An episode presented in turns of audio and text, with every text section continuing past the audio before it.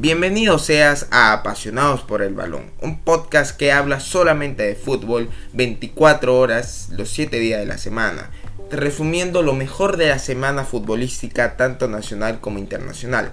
Siéntate cómodo que enseguida comenzamos.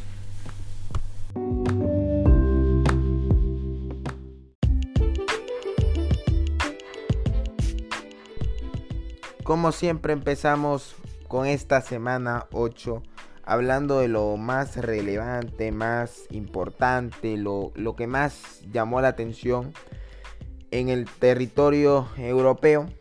Tuvimos competencia UEFA eh, y tuvimos las definiciones de esas fases finales ¿no? de la UEFA, de las semifinales, para ver quiénes son los finalistas en cada competición. Vamos a empezar como siempre por la UEFA Champions League, el torneo más importante de clubes del mundo. Eh, donde teníamos que ver la definición entre las llaves de Manchester City, Real Madrid, Villarreal, Liverpool. Recordemos que el Liverpool venía de ganarle 2 a 0 al Villarreal y tenía que ir al estadio de la cerámica, definir en Villarreal, ahí en su gente, su público, el submarino amarillo. Y creo que hasta el minuto 60 o incluso, bueno, sí, 60, 50 que se eh, rompe el, el, pórtico del Villarreal. Eh, pero más que todo la primera mitad, el Villarreal logra hacer historia, mete un gol rapidísimo, cambia el chip, mete el segundo casi finalizando el, primer tiempo y todo parecía que se venía de nuevo la épica del Villarreal metiéndose en su primera final de UEFA Champions League. Pero hay un aspecto que cambia totalmente el ambiente, ¿no? Allá, que fue que entró el colombiano Luis Díaz.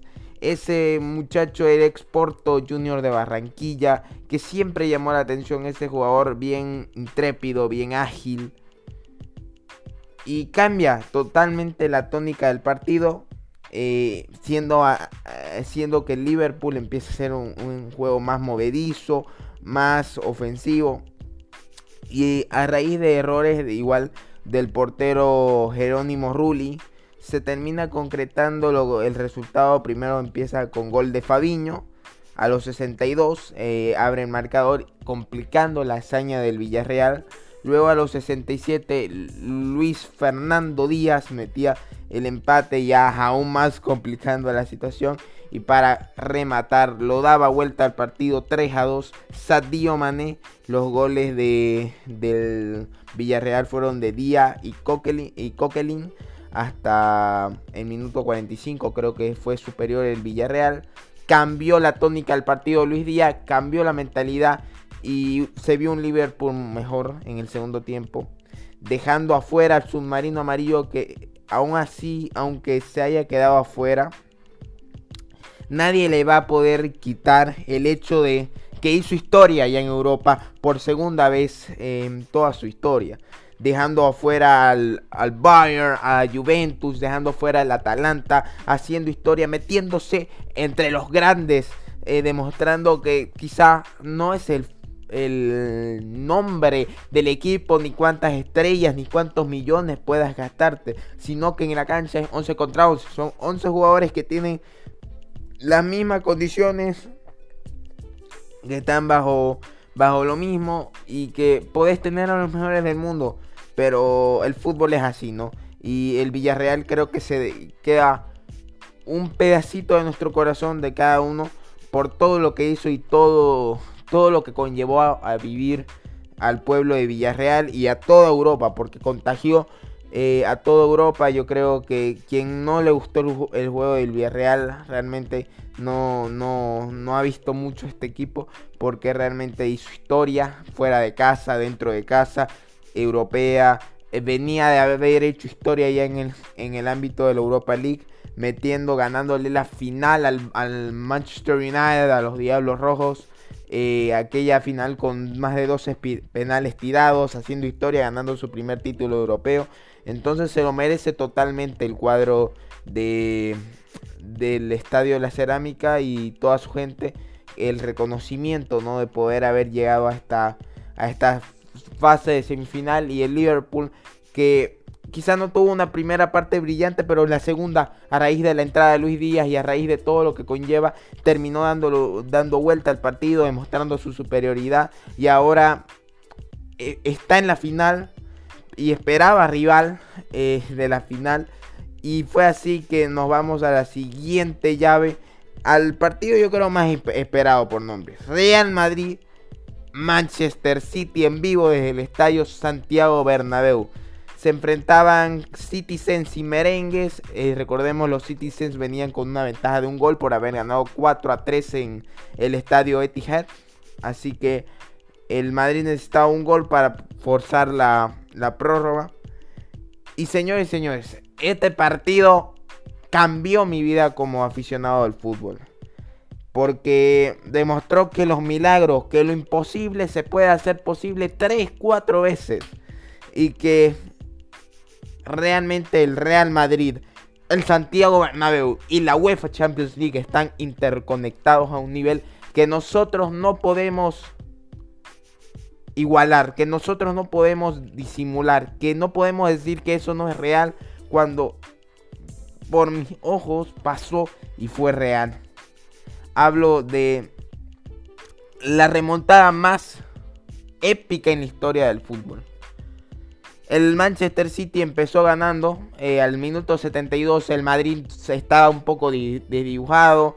Sin mucha...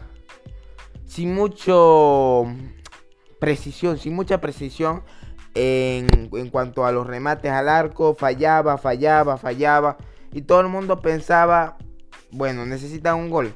Pero de repente cae en el minuto 72 un gol de Riyad Mahrez, una jugada espléndida de combinación entre Sinchenko y Gundogan. Y al final llega Mares, Mares remata un gol que parecía ser lapidario para Real Madrid. Ya era game over. No había cómo este equipo se vuelva a levantar. Ya no había el caso del PSG. Ya no había el caso de Chelsea. Ya estaba game over. Todo, todo lo daban derrotado, humillado y fuera.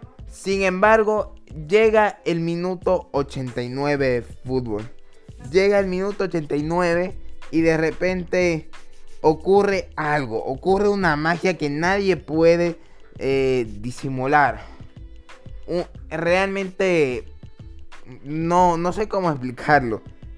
Llega cuando más el City estaba atacando, cuando parecía que a través de Grealish llegaba ese segundo gol para ya de dar por hecho la eliminación del Real Madrid, llega un gol de Rodrigo Góez. Empata el partido 1 a 1 y ahora el Madrid tenía 5 minutos para mandar la cosa a la prórroga. Y por más increíble que parezca, no pasa ni dos minutos. Centro de Daniel Carvajal, cabezazo de Rodrigo que manda adentro para igualar la serie. El Madrid en 2-3 minutos igualaba una serie que parecía muerta. Y eso nadie me lo va a quitar de la mente. Recuerdo eh, eh, estar viendo el partido y no tener explicación lógica para, para lo que estaba viendo. Era, era impresionante. Era irreal. Era parecía un cuento de hadas. Ni el mejor de los poetas, ni el mejor de los escritores hubiera, ni el mejor de los guionistas hubiese escrito una historia como esta. El Madrid contra las cuerdas. A menos de 5 minutos de quedarte afuera de Champions League. En tu estadio. En el cual habías tenido fallas de efectividad grandísimas durante el partido. Y que el Manchester City venía jugando una maquinaria pesada porque lo lanzó toda la cancha. Llega, llega una pelota de Rodrigo Gómez, el primer gol. Y, y crean que ahí, cuando llega el primer gol, el madridista sabe. El madridista ya sabía que la serie la tenía ganada. A pesar que estaba abajo en el marcador y que necesitaba otro para forzar la prórroga. No me pregunten por qué. No me pregunten cómo. Pero el madridista sabía. Porque este equipo tiene eso diferencial. Que, que, cuando le das aire al Madrid, se levanta y te liquida. Y de repente llega ese segundo gol, cabezazo de Rodrigo es un jugador, el ex Santos, realmente no, no, puedo, no puedo explicarme. Jugadores como Vinicius, como Rodrigo, a su llegada fueron criticados. Ya lo he dicho en varias ocasiones. Fueron muy criticados, fueron hasta dilapidados por la crítica. Porque muchos decían, no vale la pena gastarte 45, 50 millones por un brasilero. Pero cuando te da ese brasilero la oportunidad de pelear al final de la Champions, cuando tú pasas a la final, ahí cambia la visión de la vida. Ahí cambia todo lo que nosotros pensamos. Y de repente llega ese gol. Y, y, todo el Bernabéu se conecta y empieza esa mítica, esa historia. Y yo, yo, yo como espectador no daba crédito a lo que mis ojos estaban viendo. De repente era como que su muerto se hubiese levantado de su tumba. Y, de repente e, era impresionante. El, estadio vibraba al son del equipo. Y, y de repente, de la nada, el Madrid lanzaba y mandaba una prórroga. Pero una prórroga en la cual sabía que ellos iban a ir a por todas a ganarla. El Manchester City golpeadísimo anímicamente, abajo anímicamente. ¿Por qué? Porque sabía que no podían entrar ese juego. Pero ese juego solo lo tiene el Madrid. Solo lo tiene ese equipo. No lo tiene el Barça. No lo tiene el Liverpool, el Bayern. No lo tiene el Inter, el Manchester City, el Manchester United. Lo tiene el Real Madrid. El escudo de las 13 Champions League. Y de repente pasa que en el minuto, ya en la prórroga, hay un penal. Lo toman a Karim Benzema. Karim Benzema, que venía de fallar tantos penales. Que en el partido de día había metido esa joya a Lopanenka. Todo parecía con esa presión de ser quien de él pasa a la final del Real Madrid. Le pegó muy bien. Y selló un 3 a 1 que para mí es historia. Es, historia, es el mejor partido de fútbol que he visto en mi vida. Y nadie me lo va a quitar eso de mi mente. Realmente es historia lo que ha hecho este equipo y hay que reconocérselo. El día 28 de mayo se enfrentarán Liverpool, Real Madrid uno puede hacer historia sumando otra Champions. Si no me equivoco, su séptima Champions igualando al Milan, el Liverpool. Y otro podrá hacer aún más historia llegando a su décimo cuarta Champions, 14 Copas de Europa. Y el Real Madrid, que de repente tuvo que eliminar al equipo, a tres equipos a plata. Porque si esos equipos fueron construidos monetariamente así, a, plazo fijo, digamos, así, a billetazo limpio. Porque no tienen historia ni el Manchester City, ni el PSG, ni menos el Chelsea. Antes que lleguen los, los emiratíes, los catarís, y antes que llegue eh, el ruso, el magnate ruso. Antes que llegue Abramovich, ese, el magnate ruso, no tenía historia el Chelsea. El PSG era un equipo que estaba peleando por no descender. Llegaron los cataríes, invirtieron 2 mil millones de dólares, de euros. El Manchester City más de lo mismo de, de Abu Dhabi. Los emiratíes, los jeques, los más millonarios. Pero es que la historia no se la compra. El escudo no se compra y no se compara podés gastar 4 mil millones de euros y no llegar a nada. Y eso es, señoras y señores, es lo que nosotros llamamos la esencia del fútbol. Hoy día esta victoria de Real Madrid es un alivio. Es un alivio para ese fútbol histórico, para ese fútbol legendario. Para, para demostrar que no puedo venir yo y comprar, comprar con todo el dinero del mundo y cambiar lo que está escrito. Nadie va a borrar este partido en la historia del fútbol mundial. Yo digo, tengo 17 años de vida. En mi vida nunca había visto un partido como este. Nada más. Jamás. Dos goles, dos goles en, en dos minutos. Es inapelablemente histórico. Y hoy día tenemos un partidazo que se viene el 28. Dos equipos históricos. Uno, el equipo del You Never Walk Alone. Que viene muy bien. Que viene con ese rock metalero. El estilo de fútbol, no ese Jurgen Club. Ese estilo ofensivo que viene con un colombiano, Luis Fernando Díaz. Que está rompiéndola. Que viene con un Mozala sediento de venganza por lo que pasó en aquella final en la que él se lesionaría y viene sediento de esa venganza. O sea, la que no se recuerda en esa final, si no me equivoco, fue, no me acuerdo, en Kiev, creo que fue en Kiev o en Cardiff, no me acuerdo eh, ahorita en qué lugar fue, pero me acuerdo que eh, fue esa, fue esa final en la que Sergio Ramos le haría esa llave de, de hombro y se lesionaría y saldría llorando. Pues Salah dijo, quiero mi venganza. El Madrid va a estar allí. En, en París. El Liverpool estará. El 28 tendremos otro capítulo más en la historia del fútbol. Dos grandes históricos que no se ganaron su puesto a billetazo, sino que se ganaron su puesto historia. Entre ambos equipos hay 19 Champions en total. ¿Quién sumará una estrella más? No lo sé. Llega como favorito el Liverpool de Jurgen Klopp. Llega como favorito, amplio favorito por lo que sigue mostrando. Pero no descarto al Real Madrid. Nunca hay que descartar a este equipo. Porque cree que puede, que es el campeón de España. Y que va a luchar hasta lo último. Yo estoy seguro de eso. Y con eso yo creo que estaría el final de, del análisis de, de esta eh, de esta semifinales de Champions League.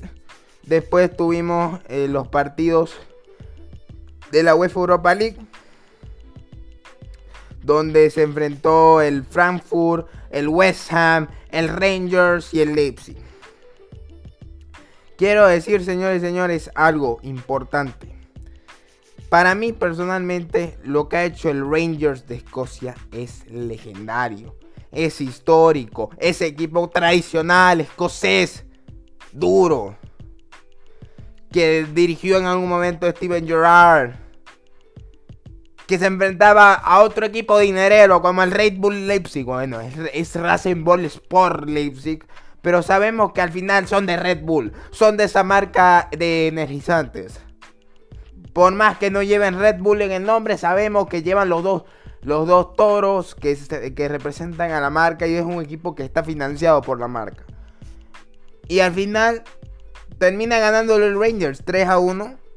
Historia para el fútbol escocés, una victoria para el fútbol histórico también, porque el Rangers es un equipo histórico de Escocia y hasta cierto punto de Europa. Y estoy muy feliz porque ha eliminado al, Red Bull Leipzig, ha eliminado a Rasenball Leipzig, perdón. Ha eliminado al Borussia Dortmund, ha eliminado a rivales muy fuertes y se instaura en una final importante para el fútbol escocés. Y por el otro lado teníamos al West Ham contra el sorprendente A-Track de Frankfurt que había eliminado a, al Barcelona en la fase anterior. Recordemos, el West Ham eh, venía de, de de igual a hacer, hacer historia, metiéndose en aquella fase de en aquella fase final y todo se definía en Alemania. Recordemos venía de ganar el, el Frankfurt 2 a 1 y con un gol de Santos Borré, Rafael Santos Borré, el ex River, le dio el pase a la final de la UEFA Europa League. Va a ser una bonita final Rangers Frankfurt ambos equipos muy, muy típicos de su liga, tanto en la liga alemana como en la liga eh, en la liga alemana como en la liga escocesa. Veremos quién se lleva el segundo título de importancia europea. Muy bien por estos equipos. Y por último vamos a la tercera competencia, la nueva Conference a la nueva Conference League. Ahora sí, recordemos que se disputaba el Roma y el Leicester City por un lado y en el otro en Marsella y el Feyenoord. Y al final, ¿qué pasó? Muchos dicen. Bueno, lo que pasó fue que en la resolución de la final, para ver quién pasaba, terminó pasando la Loba. La Loba de José Mourinho, la Roma de Italia, un equipo histórico igualmente. Le terminó ganando con un gol de Tammy Abraham al 11, el ex Chelsea, que le da una victoria muy importante para la Roma que, si no me equivoco, pasa a ser la primera, una de las primeras finalistas en la historia de la Conference League. Eh, José Mourinho que puede eh, aspirar a un nuevo título europeo recordemos que ya ha ganado la Champions en dos ocasiones con el Porto y el Inter, ha ganado la Europa League con el Manchester United y ahora puede ser el primer técnico en ganar las tres competencias e, europeas en importancia eh, con, la, con la Roma y la Conference League. En cuanto al otro partido era Marsella, un Feyenoord y el Feyenoord de Holanda contra todo pronóstico se terminaría alzando con aquella final bien por el Feyenoord, bien por lo que está haciendo, bien porque se está metiendo en la historia del fútbol. Igualó 0 a 0, pero recordemos que en casa le habían dado 3 a 2 al Marsella. Y tenemos la final de la Conference League, un Roma Feyenoord, para ver quién es el primer campeón en la historia de este tercer torneo de importancia europea. Y con eso ya sería todo el análisis europeo. Veremos a ver qué pasa en estas finales, pero como siempre vamos a estar informando, no se preocupen.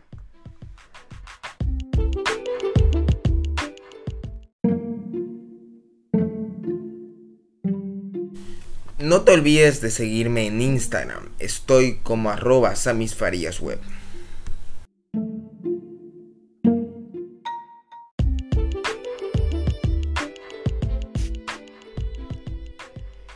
Siguiendo ahora por nuestro camino, vamos a hablar del fútbol sudamericano, de nuestro fútbol nacional boliviano, siguiendo a nuestros cinco representantes en las competencias internacionales y de igual manera un poco nuestra liga.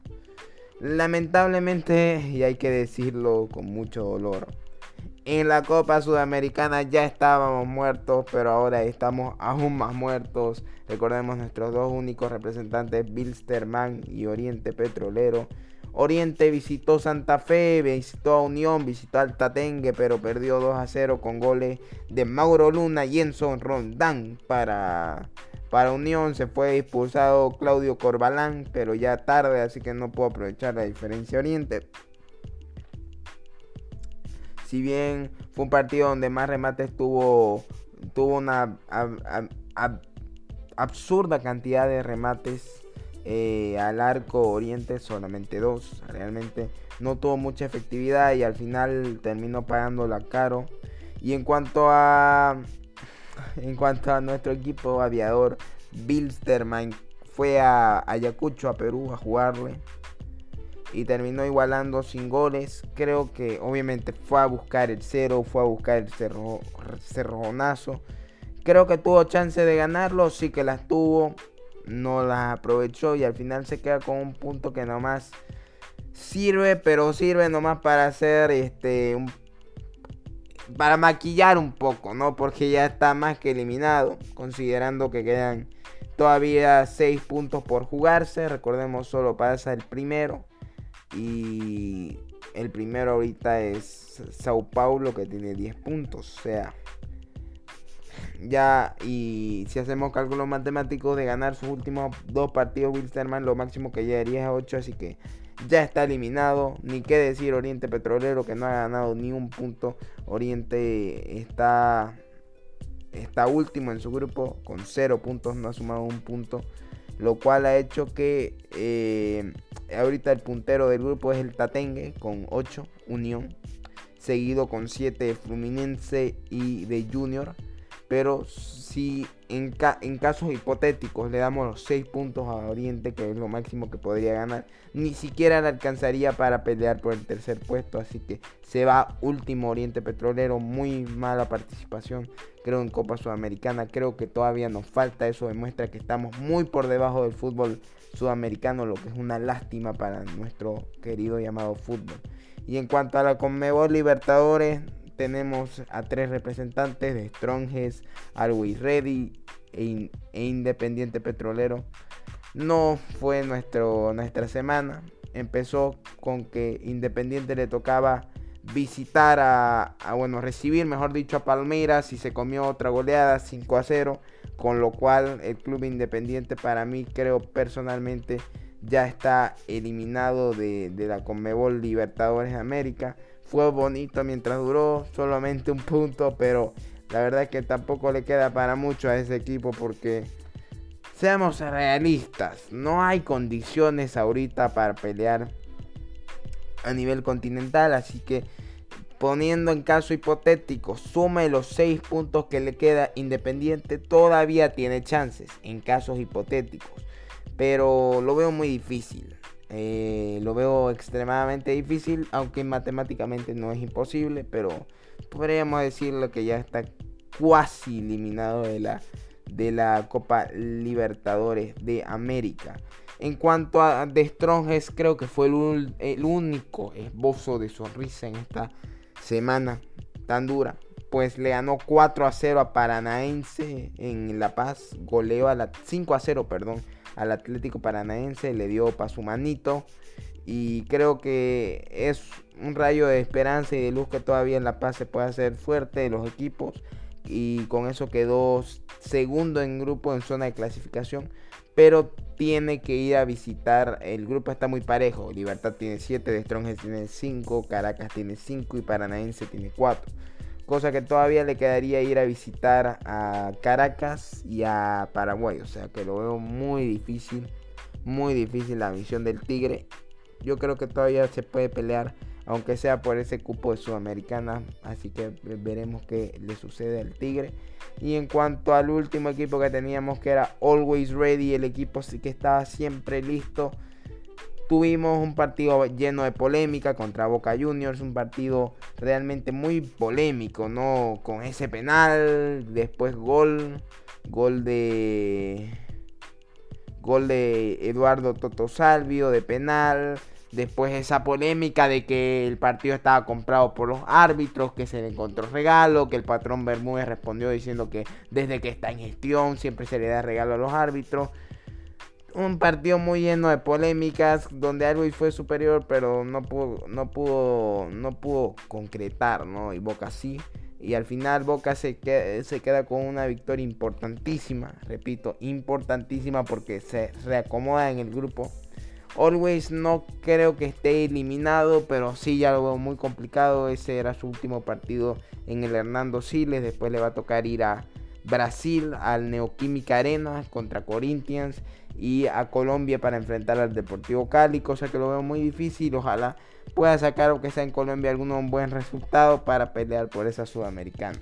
En definitiva, ha sido una semana muy, muy mala para los equipos eh, bolivianos, a excepción del Tigre, pero que también nos ha dejado muchos muchos cuestionantes porque si bien en, Libertadores todavía los equipos tienen chances lo veo muy difícil ya que ya que obviamente la, la mayoría de los equipos les toca cerrar de visita así como Independiente va a cerrar de visita eh, Stronges y cierra también de visita Always. Así que veo muy complicada la situación de los equipos bolivianos en Sudamericana y en Libertadores, lamentablemente para nuestro fútbol.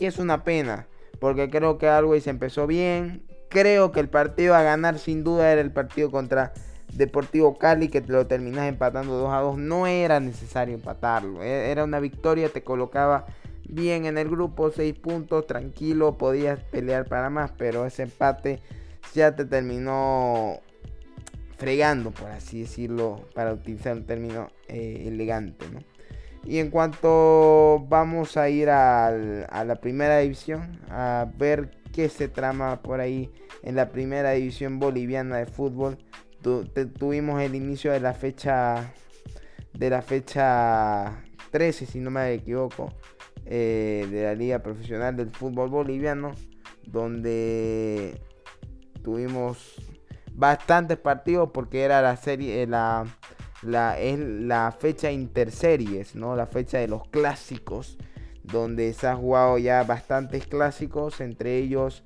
el primero, el clásico entre Royal Paris, y a eso se le puede llamar clásico, y Guavirá, que se lo terminaron llevando los azucareros por 3 a 1.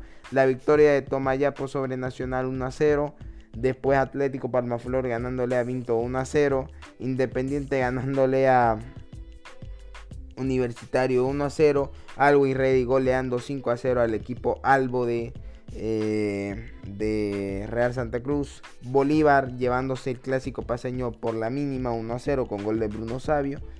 Eh, todavía se está jugando recién el Wilsterman Aurora a lo que estoy grabando y quedaría pendiente para la próxima semana el Blooming Oriente, pero por ahora se ve una clara tendencia a, a los equipos del grupo B, ¿no? Creo que a excepción de Aurora, todos, eh, de, perdón, de Guavira que ganó Royal Party, de ahí todos han sumado los del grupo B. Y hasta ahorita quedaría así, con 13 partidos disputados en el grupo, en el grupo A, casi todos quedaría. Primero de Strongest con 22, segundo Atlético Palmaflor con 22, tercero Nacional con 18 y cuarto Oriente con 18. Si gana Aurora el clásico, se puede venir a, a 20, ah, perdón, perdón, no a 20, a, a 19, a 19, sí, y podría sacar a Oriente de, de la zona de clasificación. Ojo Oriente con una victoria del equipo del pueblo y tener que ir a pelear todo al clásico. En el grupo B tenemos que Bolívar ya está más que cómodo, más que tranquilo, creo ya pues está clasificado. Está con, clasificado con mucha diferencia el equipo académico con 31 puntos. Segundo, Blooming con 21 a falta de un partido. Recordemos el partido con Oriente. Tercero, Royal Party con 19. Cuarto, Real Tomayapo con 17. Quinto, Always Ready con 16. Así que el equipo de la banda va a tener que todavía pelear eh, para la próxima fecha su, su clasificación. Sexto Independiente con 16. Séptimo Bilsterman con 14. Y eh, octavo y, último está Universitario de Vinto con 12. Y así cerraría lo que es el grupo A y el grupo B. Bueno, y con eso terminaría todo el análisis. El análisis de nuestro fútbol, de las copas nacionales. Esperemos que nos vaya bien. Y eso, con esto sería todo. Una vez más, muchas gracias por escuchar el podcast y nos vemos la siguiente semana.